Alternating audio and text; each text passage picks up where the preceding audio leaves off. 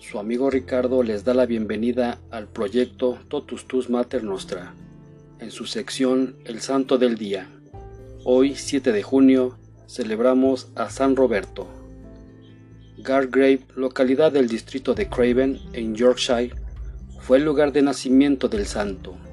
Tras haber recibido las órdenes sacerdotales, fue rector en Gargrave durante un tiempo y después tomó el hábito de los benedictinos en Whiteby. Algo más tarde, obtuvo el permiso de su abad para unirse a otros monjes de la abadía de St. Mary en York, quienes se habían agrupado y autorizados por el arzobispo Thurston en los terrenos que les habían sido cedidos con el propósito de dar vida nueva a la estricta regla benedictina.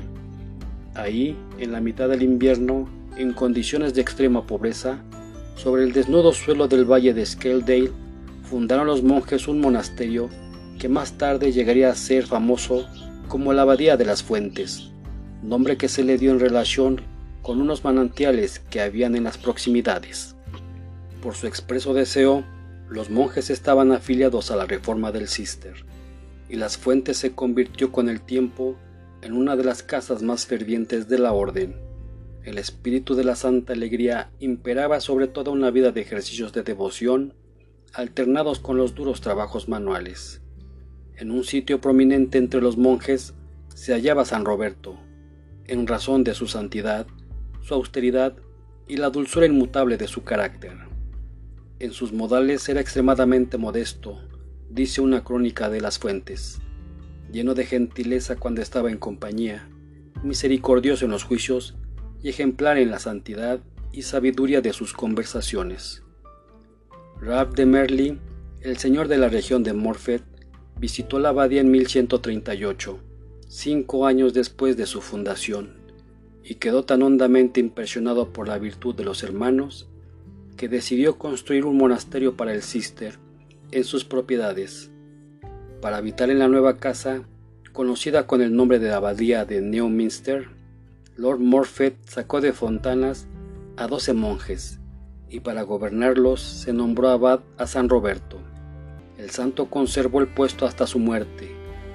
A fuerza de trabajo constante, logró que la abadía floreciese de manera tan extraordinaria que para 1143 pudo fundar una segunda casa en Pipewell, en Northamptonshire, y más tarde otras dos en Shawley y en Roche. Como hombre entregado a la meditación y a la plegaria que era, escribió un comentario sobre los salmos que desgraciadamente no ha sobrevivido. Se le habían otorgado dones sobrenaturales y tenía el poder sobre los malos espíritus. Hay una anécdota que ilustra el espíritu de mortificación de que se había dotado. Se sometía a ayunos tan rigurosos durante la cuaresma que en una ocasión, al llegar la Pascua, ya había perdido enteramente el apetito. Ay, Padre mío, ¿por qué no queréis comer? le pregunté entristecido el hermano encargado del refectorio. Creo que me comería un panecillo de avena con mantequilla, repuso el abad. En cuanto le trajeron lo que había pedido, no se atrevió a tocarlo, por considerar que si lo hacía era como ceder a la gula, y a fin de cuentas ordenó que se diera el panecillo a los pobres. En la puerta del convento recibió el pan un joven y hermoso peregrino, que inmediatamente desapareció con todo y el plato.